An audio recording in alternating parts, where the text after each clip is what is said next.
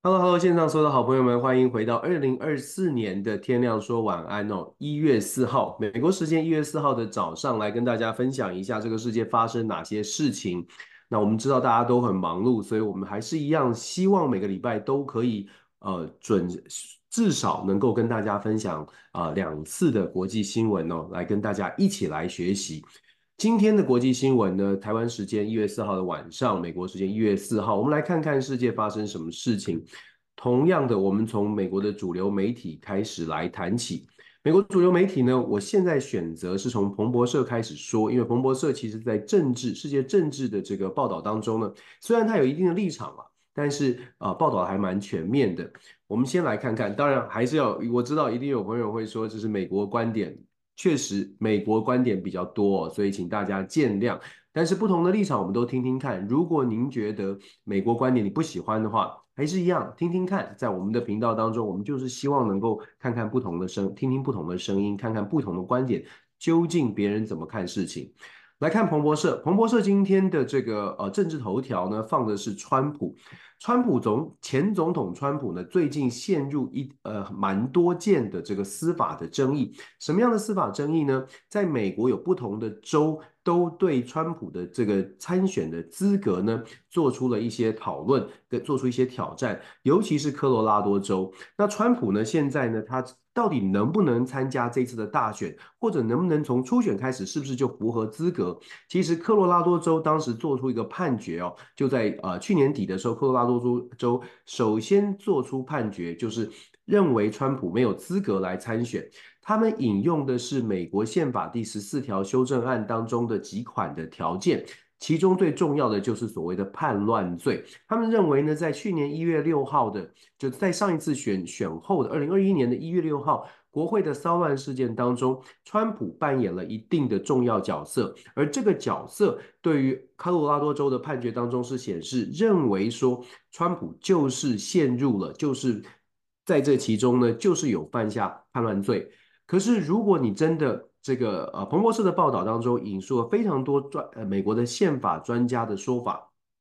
在这个宪法专家的说法里面呢。针对科罗拉多州的判决，其实是有不同的意见的。譬如说，美国宪法第十四条修正案当中讲到的叛乱罪，其实它的定义可能在制法制定法律的时候呢，没有想到会有这么一天哦。所以他在制定法律的时候呢，针对叛乱这个词哦，它的定义并不是非常的清楚。所谓的叛乱到底是指说真的要推翻了，还是有更严重的对政府的这个决定有呃明显的影响才算是叛乱？还是说，只要有人提到了，就算是叛乱？另外呢，在宪法第十四条当中有讲到，政府官员不得涉入叛乱罪。可是我们也知道，美国宪法里面规定的是总统，总统在美国宪法第二条里面专门是属于是行政权的最高的职务。美国所有的行政权集中在这个总统一个人的身上，也就是说，总统并不是广义定义的行政官员，并不是广义。既然是这样的话，那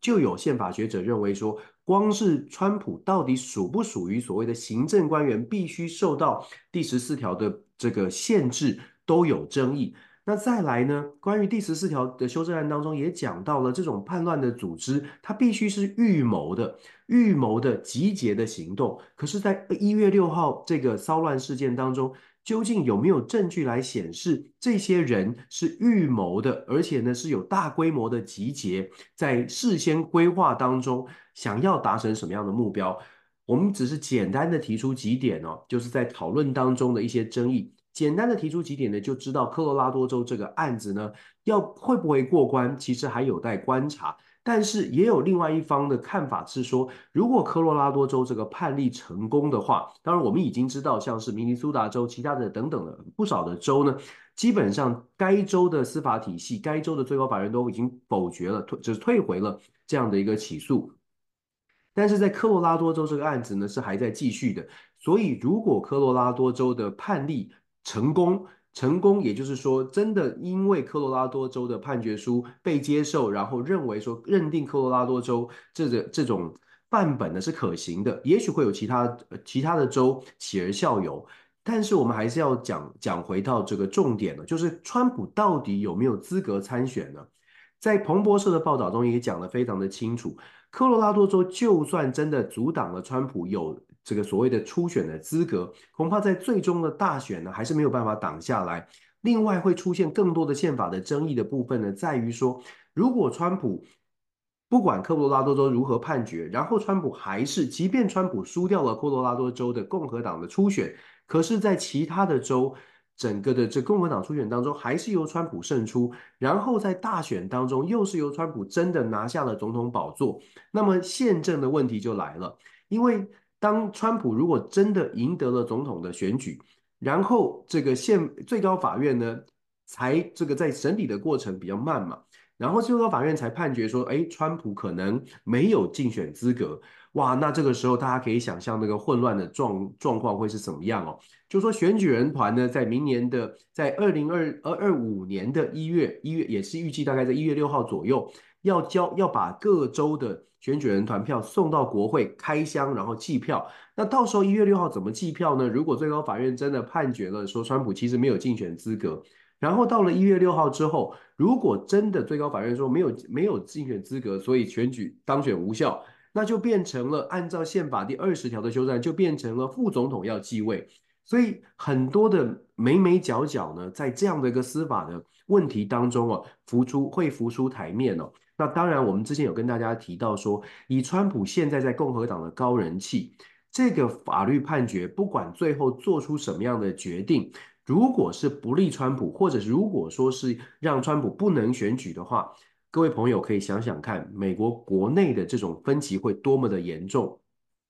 并不是说危言耸听，但是在美国相对来说保守派的比较激进的一群人呢，其实是有一种言论，就是如果说川普真的没有办法，连竞选资格都没有办法的话，哇，这个美国的内乱，或者是美国大家知道大家有枪嘛？根据美国宪法第二条呢，为什么要有枪？就是因为如果说政府作为不让民众所所接受的话，美国从宪法立宪立国开始呢，就认定说。美国的民众有权利保有枪支，因为他们可以组织 militia，就是民兵来对抗政府的暴政。想象一下这种情况，想象一下，如果川普被剥夺了参选的资格，美国会不会出现更大的骚乱？其实最高法院的法官呢，九名大法官现在可能也非常的头疼哦，到底应该怎么做？不过啊，又很现实的说。最高法院的九位大法官当中，现在的共和党跟民主党的比例是六比三。我们当然不愿意这样子说，他们会按照政治意识形态来做判决。可是从堕胎法案被推推翻哦，可以看得出来，川普任命的这些共和党的最高法院的大法官们呢，其实某种程度确实有一点点受到他们既定的政治立场或政治意识形态所影响。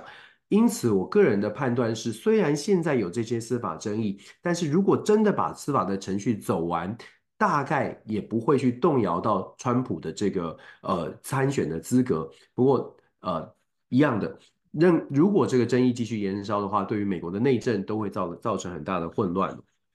我们刚刚一开始就跟大家说了，彭博社呢，它美以美国政治为核为中心为出发点，所以虽然谈的是世界政治，那当然美国就放在很重的比重了。所以请大家见谅，如果大家觉得说，哎，这个世界怎么从美国开始呢？因为我们现在选择的是看美国的主流媒体哦，所以 跟大家做个说明。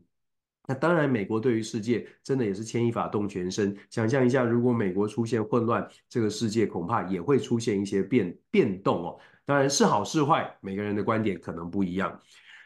讲完美国彭博社的报道呢，就开始报道中国了。当然，对于中国大陆哦，彭博社的角度呢，切入的角度是说，中国啊，在最近推动了所谓的国防改革。抱歉，推动了所谓的国防改革啊，国防改改革的这个核心呢。彭博社的切入角度是说，国防改革的核心在于人事的重组，尤其是所所谓的这个火箭军二炮，以前叫二炮部队，现在叫火箭军哦。根据这个彭博社的报道呢，他们说在过去的这几个月当中呢，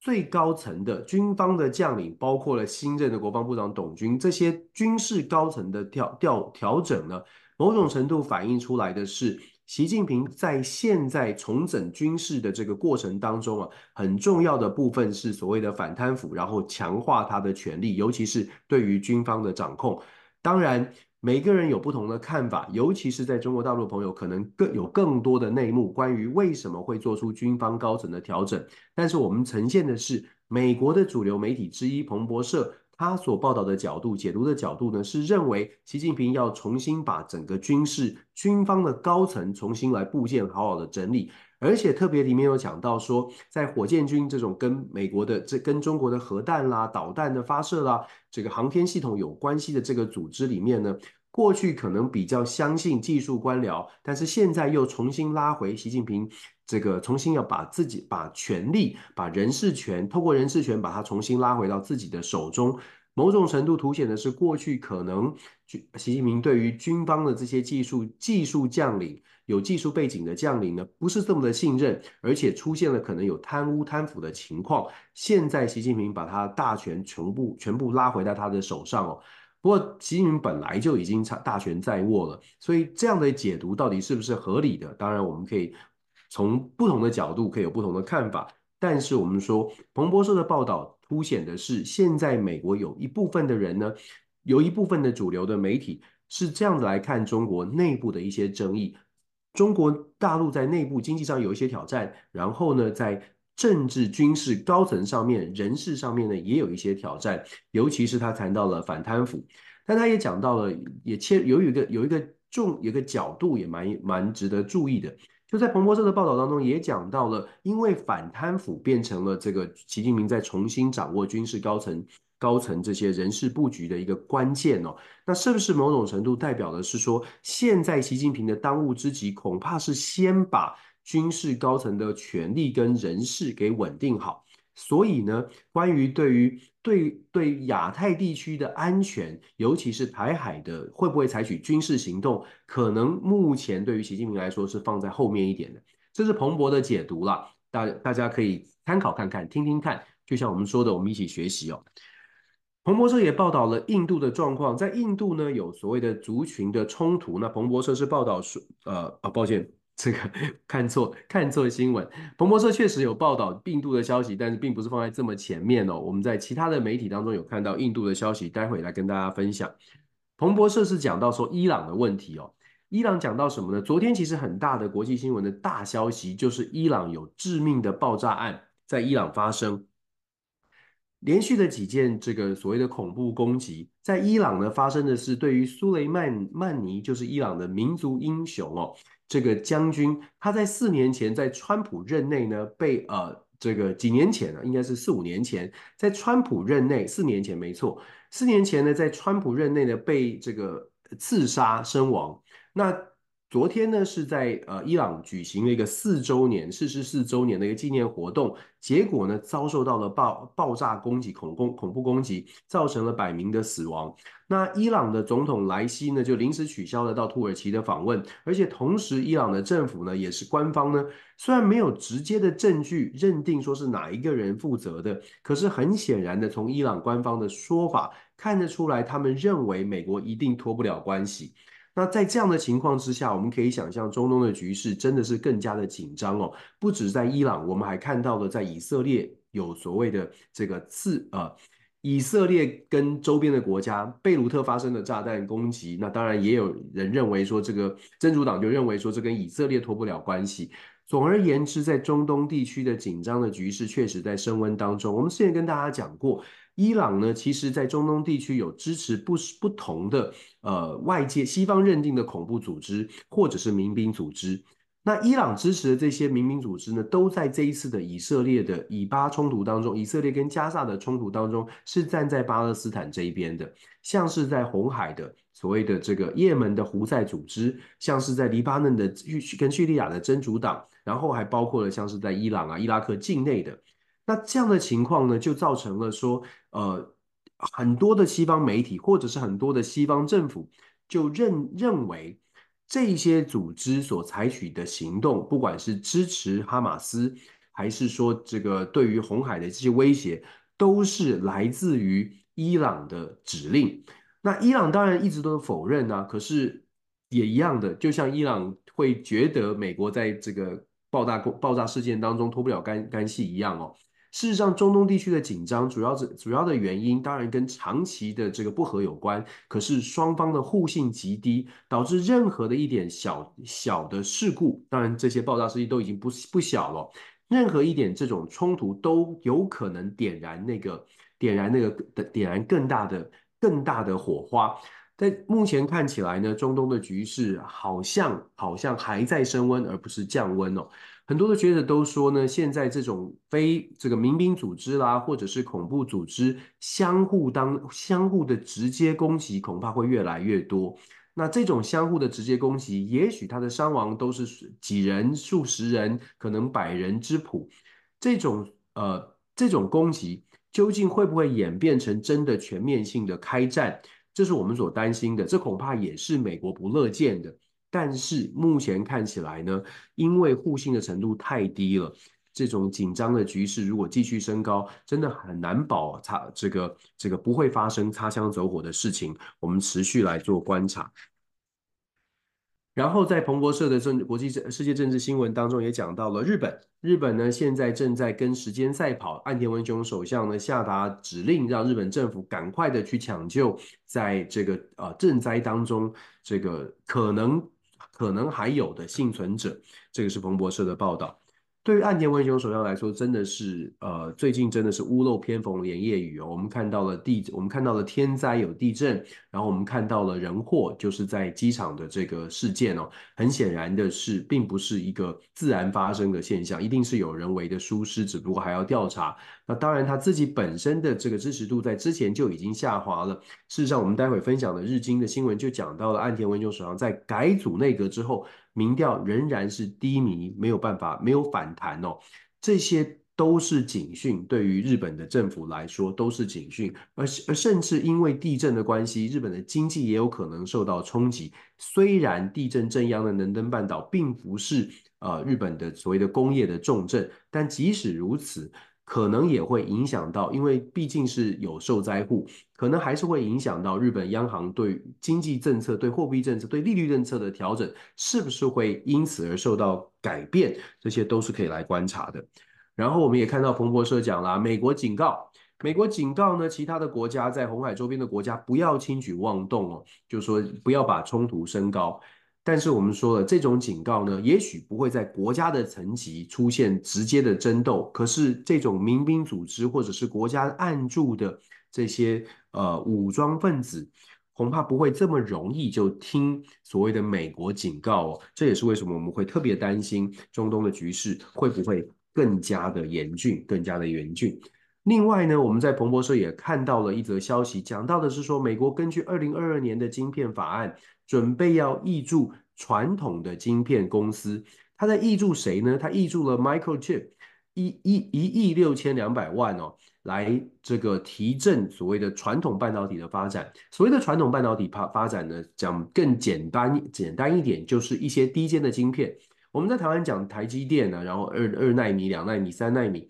事实上，有一些像是玩具啦、汽车的零组件，或者是一些小的电子用品，它所它所需要的晶片，并不用这么高阶。那这些传统的晶片还是有它的需求的。所以在二零二零年的这个二零二二年的美国的这个晶片法案当中，其实就有二十亿美金是。特别设定要给传统的晶片的，那现在呢，美国的拜登政府宣布了要向 Micro Microchip 这家公司挹注一亿六千两百万美元的资金哦，来推动半导体的发展。不过有趣的事情啊，这个新闻背后呢，比较有趣的地方是在于说，这个公司呢，它的两个厂主，两个主要的厂呢，一个是在呃奥 Oregon，就是奥呃奥奥勒冈州，另外一个厂呢是在 Colorado，就是科罗拉多州。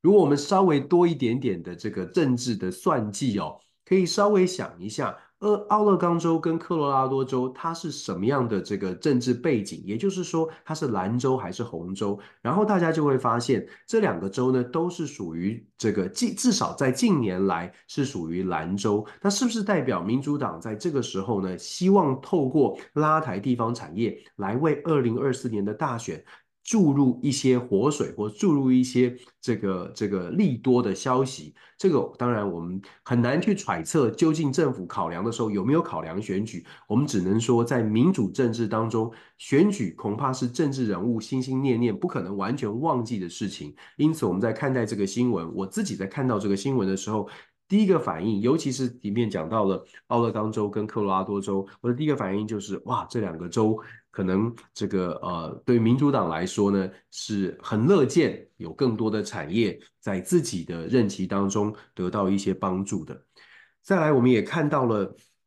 在彭博社呢还报道了英格兰，英格兰的地方议会啊出现了财政的危机。其实啊、呃，英国事实上，英国呢在现在的首相苏纳克的带领之下，现在的保守党本身的民调至少落后工党十五到二十个百分点。最重要的原因就是英国的经济表现并不是很理想。那彭博社的报道当中简简就点出了这个问题哦，在英国的地方政府，就是地方政府呢遇到了麻烦。在英国的制度里面，因为中央政府基本上掌握了大权，地方政府呢它并没有太大的财政的这个财财政政策的决定空间，是相对来说是比较小的。绝大多数的资金都是来自于中央政府，也就是苏纳克带领的这个中央政府哦。所以呢，在英国地方财政出现的问题很，很直接的，就是反映出英国现在的整体的经济状况并不是这么理想。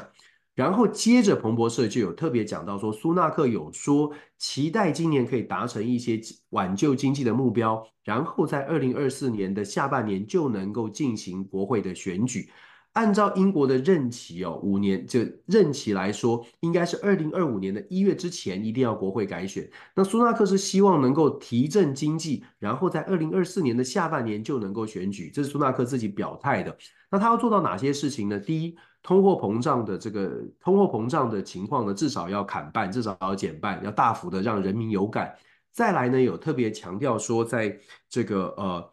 国债的部分，苏纳克是说他要降低国债，然后要全面的拉抬经济。讲很简单，做其实很难哦。事实上，英国的这个工党，也就是在野党工党的领袖呃，Starmer，呃，Starmer 就直接讲了，他们很欢迎这下一次的选举呢，主要的议题放在经济的问题上，因为他们认为一般的选民呢已经厌倦了保守党的所谓的经济政策，因为大家生活过不好嘛。你讲的再多也没有什么效果，所以苏纳克虽然说呢，他希望可以赶快的在二零二四年下半年就举行大选，可是前提的条件是保守保守党到底能不能够把英国的经济把它扭转过来。另外，彭博社也有报道，呃，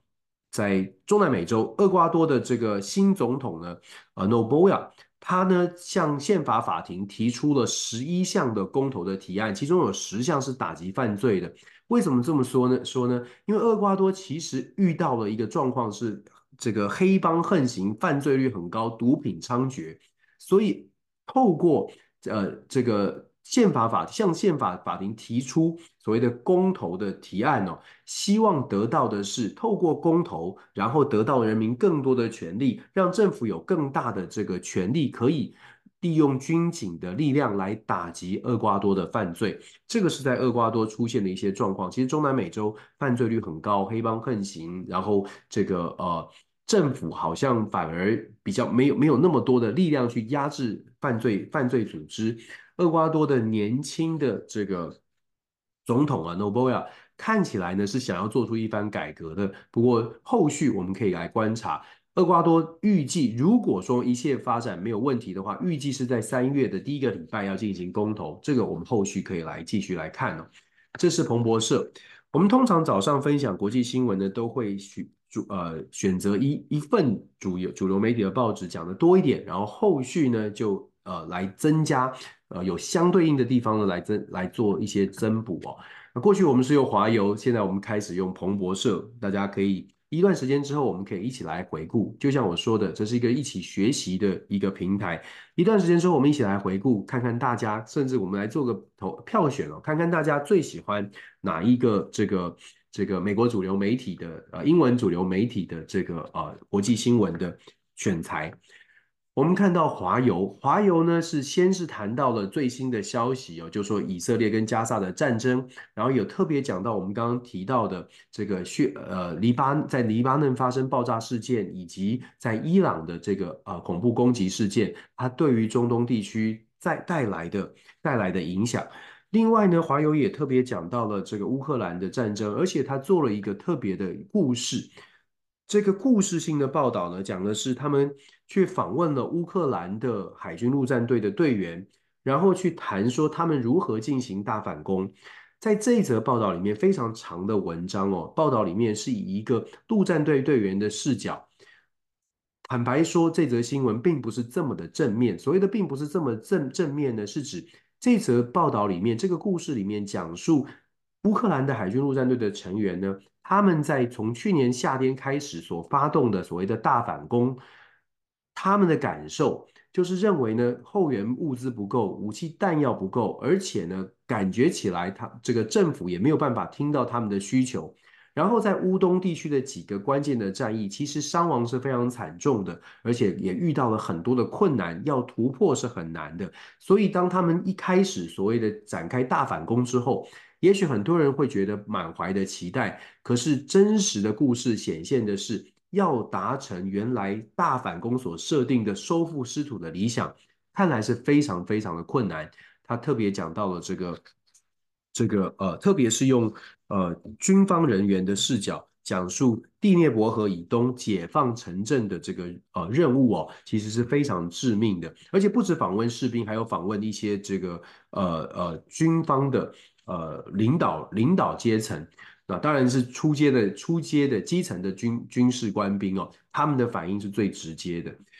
华油做出这样的报道呢，其实对于乌俄战争来说，想象一下，美国民众看到这样的报道，如果把它看完之后，对于乌俄战争到底是抱持着更乐观还是更悲观的这个看法？我们知道乌克兰需要这场战争，乌克兰需要的是非常多来自西方的援助。但是现在美国的媒体基本上抱持的态度都是相当务实的来谈乌俄战争，究竟乌克兰有没有可能全面的反攻成功？目前看起来是没有。在这种状况之下，想要得到国会又再次的挹注几百亿美金到乌克兰，恐怕难度就会更高。那当然，朋友们也可以说，这个是特定媒体有特定的立场。我们就一起来关注吧，因为特定的媒体，如就算特定的媒体有特定的立场，它某种程度也反映出它的这个呃呃呃这个读者哦，可能呃可能也是 朝这种朝抱持的这样的一个态度哦。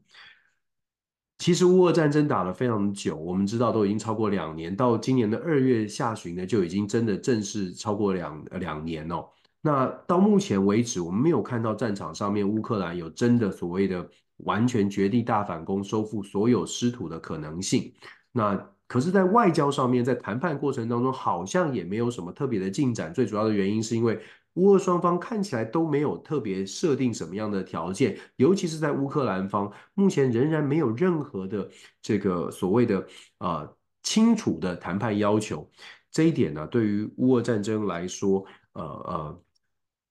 也是我们为什么觉得和平看起来好像还是遥遥无期的原因哦。另外，华友也有特别报道贝鲁特的这个爆炸的事件哦。在贝鲁特的爆炸案当中呢，我们看到的是，呃，哈马斯的领导人被被这个刺杀刺杀身亡。那当然，这会造成以色列跟加萨走廊，尤其是以色列跟哈马斯之间的竞争会越演越烈。以色列的态度讲得很清楚，基本上就是要歼灭哈马斯。而歼灭哈马斯现在看起来不仅仅是在加萨走廊，而是全球性的去做一个追捕跟追击哦。那会不会引发一些效果，或会不会引发反弹？也许可以抓得到哈马斯的领导人，但是他的反弹包括了在叙利亚、在黎巴嫩真主党的回应，包括了伊朗的回应，包括了其他的国家，会不会觉得，诶，为什么这样的一个特殊的行动或刺杀的行动可以到别国，可以在境外来进行？这些问题都很值得考虑。事实上呢，以色列在面对所谓的这个国际刑事法庭。呃的质疑啊，甚至是指控哦，以色列现在看起来也是要直球对决。我们这边有看到有一些媒体有报道，报道到以色列的纳坦雅胡政府看起来是决定要直球的对决国际刑事法庭对他们所呃所提出来的一些控诉，尤其是南非所提案的以色列涉及了种族灭绝的这样一个罪名哦，以色列是直呃直接的要打算要组成代表团，这个到这个海牙来进行呃呃。反反驳来进行反驳，希望呢不让国际的压力，在国际的压力之下，以色列表示他们希望透过这个这个呃机会，让大家看看为什么以色列要如此的坚持。无论如何，我们说国际的混乱呢，我们刚刚讲乌俄战争，讲中东的这些爆炸啊等等，看起来还是局势还是相当的混乱。然后你也没有办，你也没有看到，我们也没有看到任何一个国家好像可以有。这个调停或者是压制这种混乱的状况的能力，这是一直在讲的国际政治的国际政治的这个发展呢，跟国际政治的体系已经跟以前大不相同，真的是跟以前大不相同。我们继续往下看，看《纽约时报》。《纽约时报》报道的这个头条消息呢，当然是呃，还是一样跟战争有关，以色列跟哈马斯的战争哦，加上的南部又遭受遭受到了攻击。我们在分享这些讯息，从乌俄战争以以色列跟加萨之间的冲突，我们都一直看，然后再加上恐怖攻击、爆爆炸等等，我们一直都在分享。最近从去年开始就一直在分享这种死死亡、死伤惨重的情况。当然了，我们距离这样的一个现场还是蛮遥远的，可是也一直在提醒大家战争战争的残残酷哦。新年伊始，二零二四年才刚刚开始，战场上面的所有的冲突都没有停歇，是不是有机会可以让朋友们来想一想，如何来避战，或者是如何来面对这种混乱或许会扩散的可能性？这些都是我们要思考的。有些朋友会说你这是危言耸听，呃，也许吧，每个人的立场不一样哦。有些人觉得什么事情都要先做准备，要未雨绸缪，做面这个呃。做最好，面对最要把这要要要要做最坏的这个打呃考虑哦，然后做最完整的准备。那有些人觉得我们不要想的这么坏，我们要全部都正能量，只思考好，只只思考好的这一面，当然也是一种人生态度。所以中心观点频道呢，Dennis 的态度就是我们要做好所有的准备，也希望大家谅解。如果觉得哎，我好像很悲观哦。真的，大家稍微的这个容忍耐一下。《纽约时报》除了报道战争之外呢，也报道了深入报道了普丁改写了这个呃改想要改写历史。那为什么会这样子呢？他们报道了一个立陶宛的一个退休法官呢，七十岁的法官，他在一九九一年的时候做出来一些判决，当时的判决是说，哎，镇压这个呃不同的意见哦，呃苏联镇压不同的意见，俄罗斯镇压不同的意见呢，是是是呃。这个呃呃是是有问题的。那现在呢，因为普丁要强调的是说，他做的这些事情，包括了对乌克兰的这些行为呢，是合法的。所以呢，对于过去可能在历史上面在关键的转折点当中扮演角色的人呢，现在看起来俄罗斯的政府都是采取比较强势的作为，也就是就去纠正，有一个纠正历史的一个一个呃呃一个行为哦。那这则《纽约时报》的故事，长篇的故事就在讲说，立陶宛的法官当时做了一个判决是不利的，然后现在呃，俄罗斯政府是抓了他，然后呢，呃，去凸显出其实当时的作为就是错误的，所以我们现在要纠正历史。如何纠正历史？其实要纠正历史是非常困难的，但是呃，采取一些政治行动，也许会有效果。可是人民的观感会不会因此就真的做出一些扭转？恐怕也是蛮困难的。但不论如何，它凸显的是乌俄战争方方面面呢，都有一些行动正在进行当中。再来，《纽约时报》也有报道，人质被杀之后的以色列，呃，以色列人呢也开始质疑军队的交战规则。为什么这么说呢？因为如果大家记得的话，去年年底有三个人质。他人质呢被以色列国防军误杀，当时媒体报道是说误杀，但是细节故事出来之后呢，是发现这三个人质其实当时是有脱掉上衣，然后这个呃举白旗，就是挥白旗投降，说，我们是人质，我们是人质，我是无辜的，无无辜的，但是仍然被枪击了，所以这样的一个动作呢，就引发了质疑，引发了争议哦。那人质如果挥了白旗，既然是在战争上面的交战的规则，如果举白旗，是不是你就应该要？呃，应该要停火，但是看起来并非如此，所以出现了这个争议哦。可是以色列的说法呢，或者是官方的说法是说，虽然说这不是规则的问题，有人质疑说这是交战规则，但是他说这不是规则的问题，这是双方出现了，因为要考虑到综合的因素，双方交战的双方之间没有极度没有互信，所以谁知道这个举白旗的人会不会是间谍，会不会有其他的考量？然后再加上呢，《纽约时报》报道是说，因为以色列的官方所采取的态度就是非常强势的。看到任何有怀疑的、有疑虑的、有安全威胁的，就直接先开枪再说。在以色列政府这种比较强势的态度之下，当然国防军所展现出来的，就是以色列军方所展现出来的，就是比较积极的作为。所谓的积极作为，就是看到黑影就先开枪。如果是这样的话呢，我们就说为什么会说规则本身没有问题，是政府以及后方后面的交战双方的态度 跟互信程度才是关键。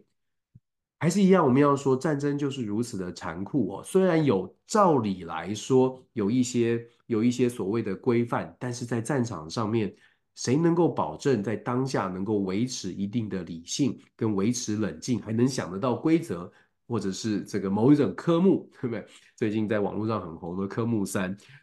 是不是在战场战争时候还能够想到什么什么什么交战的规则？说哦，我现在要 hold 得 hold 得住。其实呢，呃，其实真的难度是很高的。纽约时报也报道了这个，根据韩国的媒体的消息呢，纽约时报报道了，金正恩看起来呢已经决定了他的接班人哦，是他的十岁左右的这个女儿金珠爱，译译名翻译过来应该是叫做金珠爱。他大概十岁左右，其实从去年这两年，金珠爱已经不断的出现在各种的官方的这个场合哦，他某种程度就传就传递了一个这个传承的讯号。当然，他现在还比较比较年轻，还比较年幼，十岁而已。但是呢，这种开始行塑未来下一代的领导人接班人。其实对于北韩的政权来说也是很重要的，因为它某种程度代表的是领导人的家族后继有人，来传递出这种呃让人民安心。我们这个从小就有天资聪颖的接班人，这个呃小公主也好，或者是继位继承人也好，他从小就累积了这些经验，所以放心，国家的方向呢会在金金金氏家族的带领之下。继续往前，伟大的金氏家族在北韩看起来，它的影响力跟政治的控制力呢是毫无争议、毫无疑义的。赶快我们看一下《华尔街日报》，《华尔街日报》呢切入的角度又不一样了。虽然一样是谈国际政治，呃，应该是说《华尔街日报》更多的是美国政治哦。那我们还是一样跟大家来做一个分享，《华尔街日报》谈政治，谈的是美国政治，但是我们很希望跟大家看看，来大家一起来看一下。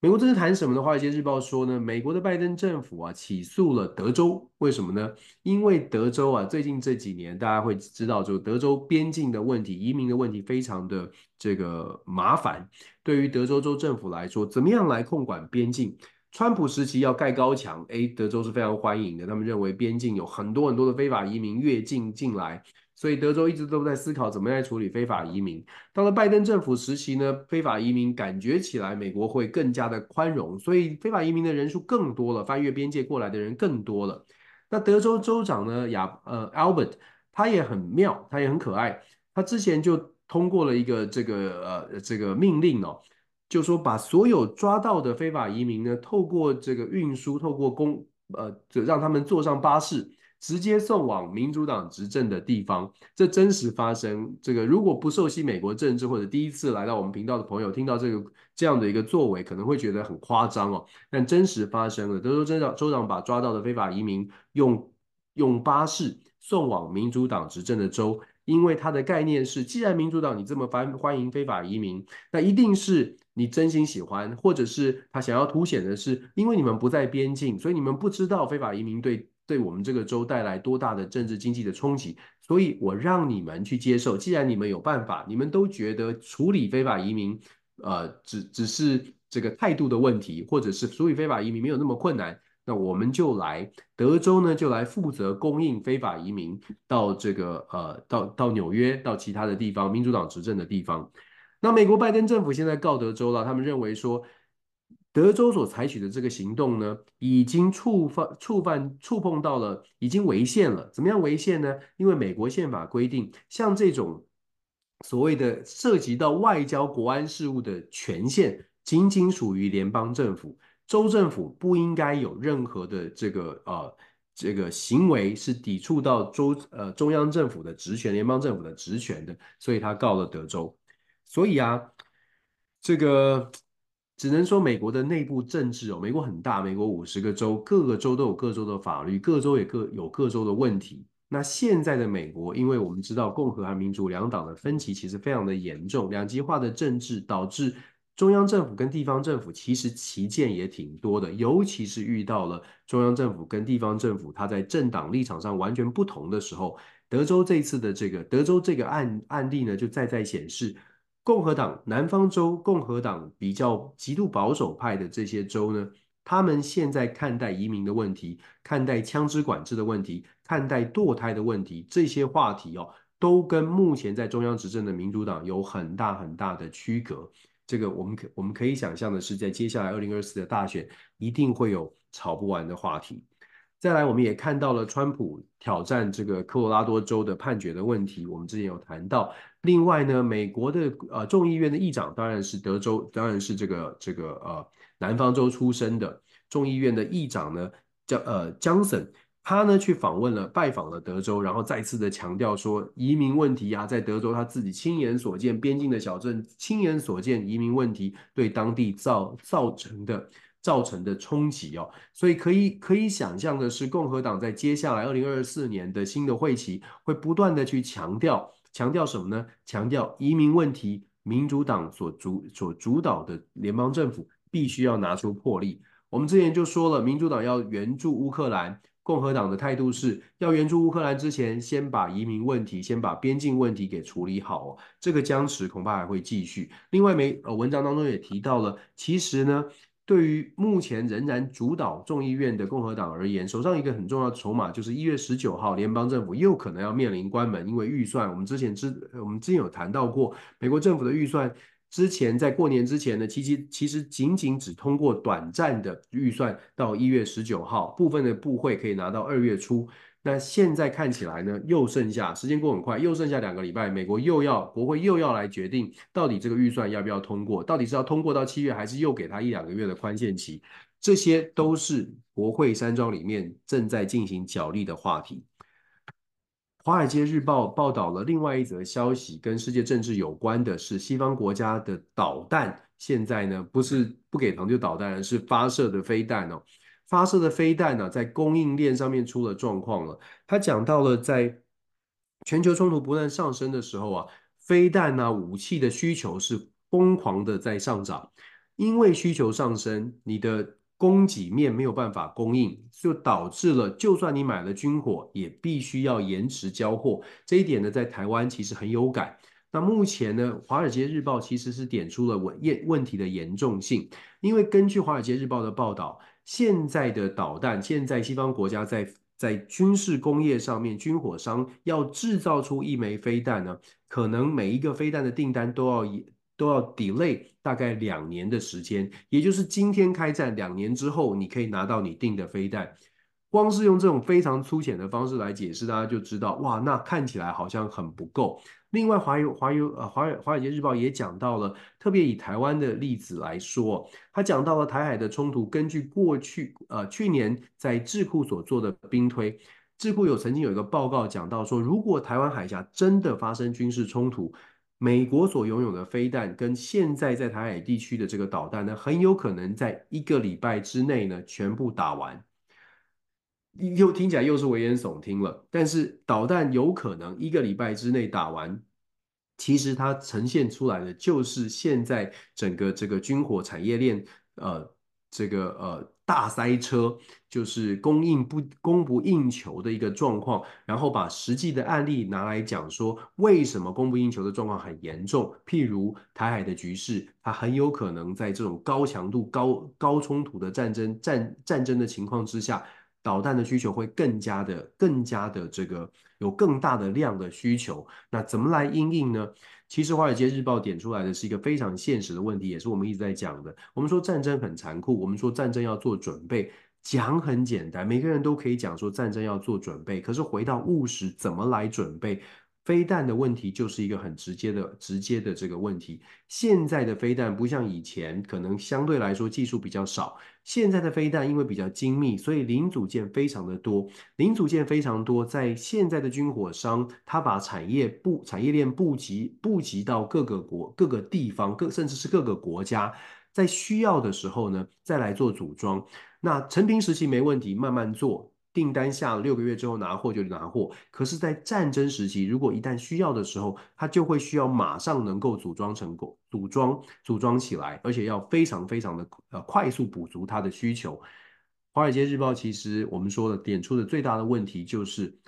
说要准备，说要这个呃让各个国家让民主盟国能够兵强马壮，但是以现在的条件来看呢，其实很难的。华尔街日报还讲到了一个令人令可能西方国家更加会紧张的，他讲到了中国跟俄罗斯，像中国跟俄罗斯这样的国家呢，因为军火产业并不是民间企业，而是国有产业，国有产业相对来说聚集能量、聚集资源的速度跟效率是远远超过在西方国家靠着军火商各地去找零组件来得快的。其实他点到的，就像我们说的，他点到的都是非常务实的问题。所以当很多朋友啊在在强调说，哎呀，呃，民主盟国的合作可以，呃，这个好像筷子很多只就掰不断。传统上来说，好像大家的合作会是这样。可是非常现实的问题是，你掰不断，是你可能想法、价值观、意识、意念、理念、想法是凑在一起的，这个很强韧。可是。务实上面来说，没有钱、没有资源，或者是做不做不到，这才是真正的问题哦。这也是为什么我们会说，理想跟现实的差距不能只有理想，不不不考虑现实。华尔街日报其实就一再告诉大家，就是战争的残酷，它另外一面是战争的现实。为什么没有办法有呃这个决定性的影响？很有可能就是因为现实面它做不到。日经的消息，日经消息呢也很有趣。他讲到的是美国的川普啊，关注川普，因为川普现在在共和党的民调是领先的。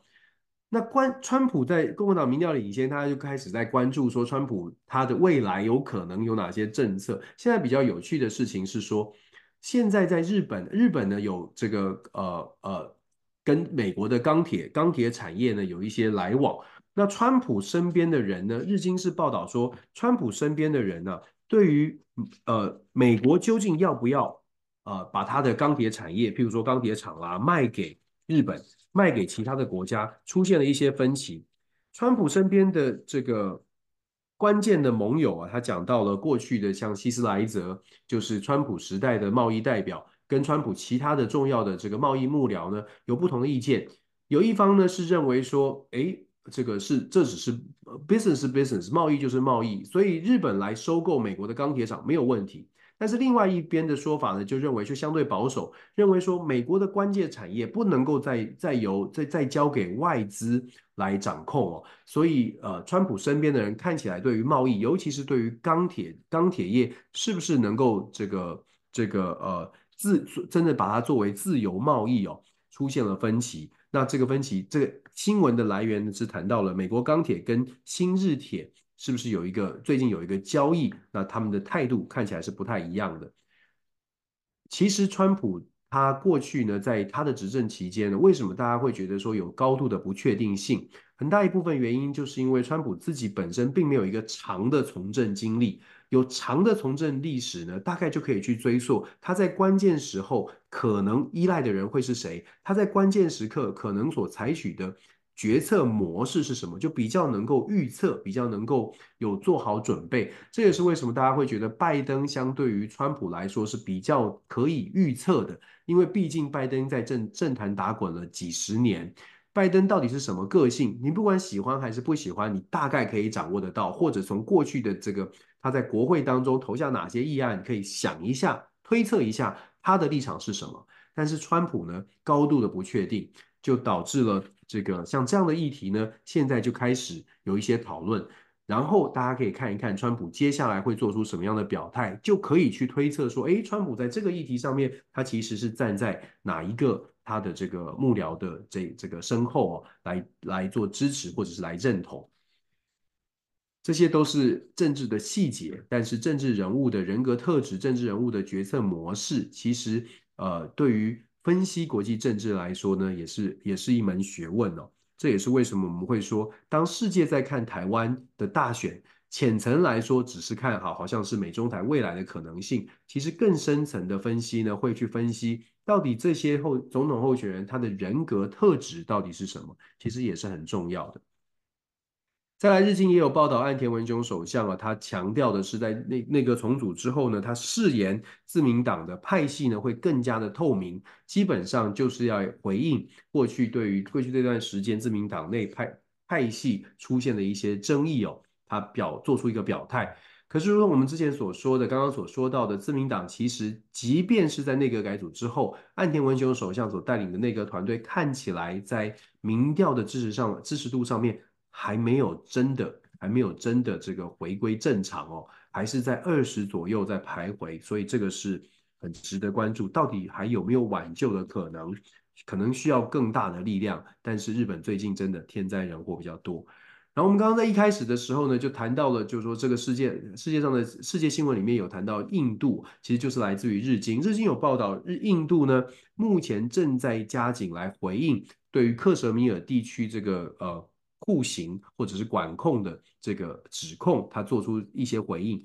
印度事实上国内的这个族群之间的冲突也是不少的。虽然呃总理看起来呢这个权力很大，而且看起来连任也不是不是什么大的问题哦，可是。可是印这并不代表印度内部就是一个民主，就是一个非常实行民主就非常的民主，非常的顺利。其实印度印度内部，尤其是外部外外媒看不到的消息哦，我们从不同的国家的媒体看到的看出的都蛛丝马迹，反映出来的是印度的呃印度的内部的政治其实分歧也是挺严重，尤其是在族裔族裔的分歧、族群的分歧上。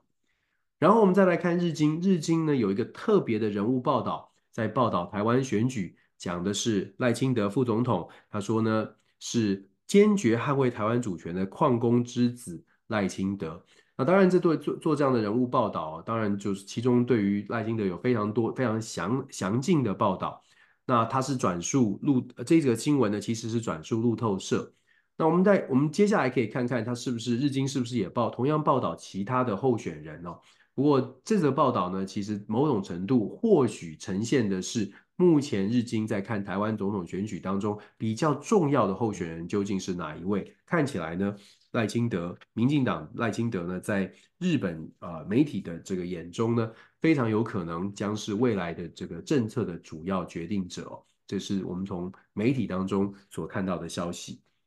很快的大家看几个中文的媒体，就是外媒，但是它有中文版本。半岛电视台的这个国际新闻的新闻的重点呢，放在第一，乌俄战争六百八十天，然后强调这讲到了以色列对于加萨的这个今天最新的发展呢，是以色列在轰炸了加萨的房屋，造成了十四十四人死亡。另外以呃这个半岛新闻呢，也分析了以色列为何同意出庭受审。我们刚刚说到了以色列纳坦雅胡政政府呢，决定要出席在国际法庭，在海牙的国际法庭，对于他们。种族屠灭绝的这个指控哦，那这个这个指控当然发起人是南非，但是我们刚刚特别提到了纳坦雅胡政府呢，希望透过这样的一个机会，向全世界的种种压力来传递为什么以色列为什么以色列呢要坚决的要歼灭哈马斯到底？那纳坦雅胡政府是认为说，透过这个平台，至少可以让全世界了解为什么以色列的立场如此的坚定。他把它这个看看作是一个非常好的一个机会来阐述以色列的立场，但效果到底是往正向发展，还是呃会得到负面的负面的这个呃变成加深他的负面形象？这个呢这一点呢就要看这个以色列政府他们派出的代表团如何来去表来如何表现了。那当然，半岛半岛电视台也有报道，日本地震的死亡人数哦，甚至七十八人。有些媒体是说有突破八十人。不过不管怎么说，现在呢是跟时间赛跑，希望所有的这个幸存者能够赶快的被找到。当然，我们也期待作为作为这个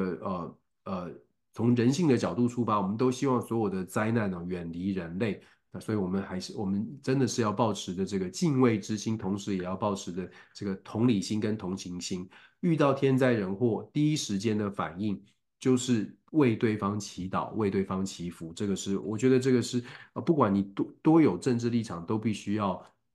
都必须要告诉自己，记得自己是谁，我们都是人。最后，我们看一下俄罗斯卫星通讯社的新闻，讲到的是乌俄战争上面的这个消息。当然，从俄罗斯的角度呢，就讲说乌军在顿内茨克方向一天之内损失了一百九十名士兵，这是俄罗斯的这个角度。乌克兰的角度就说他们又有新的进展，击落了多少无人机。乌俄双方啊都在网络上各自表述，各自表述。看久了之后啊，对于国际上面的其他国家来说。看久了之后，大概也都知道哦。俄罗斯会说俄罗斯是占上风，乌克兰会说乌克兰反攻占上风有成效，所以大家都开始慢慢的变成更冷静来看待这些所谓的战情快报。那因为大家变得冷静了，它也反映出来为什么西方国家要支持所谓的乌俄战争，可能他的那个热情或者他的这个呃。积极想要介入帮忙的这个心态，也真的出现了一些转变。那再来，我们看到俄罗斯总统普京签署了法令，允许俄军为俄军服役的外国人入籍哦。就如果你现在到俄罗斯参军，愿意去打这场乌俄战争，你可以得到俄罗斯籍。那这个是呃新的法律，新新签订的法律。另外呢，针对乌俄战争哦，俄罗斯的卫星通讯社报道讲到说，西方国家啊，从对乌克兰的军援呢。已经超过了两千亿美元，某种程度在提醒西方国家，你看看你们花了这么多的钱投入了乌俄战争，那但是呢，我们不会轻易的低头。另外，俄罗斯卫星通讯社也谈到了中国密切注意美国跟菲律宾在南海的一些举措。在一月三号、四号这两天呢，中国在南海举行了一些军事的演演训，基本上就在关注的是南海地区，美国跟菲律宾究竟如何来连结，是不是？双方就是中美双方在南海可能会出现更多的冲突，在二零二四年，其实年尤其在年初，我们可以更加的密切来观察。究竟在菲律宾的议题上面，中美双方是不是有更多更明显的角力？而菲律宾的态度是不是真的也是完全的倾向美国？觉得诶不需要跟北京打交道了，真的是这样吗？我想呃小马可是呢也有一番这个考虑要做，但是我们在旁边可以来观察一下，究竟是不是菲律宾已经做好准备要把冲突升升级？我们觉得应该不会是这样吧，所以看看美方的态度。也许就会决定菲律宾到底做出什么决策。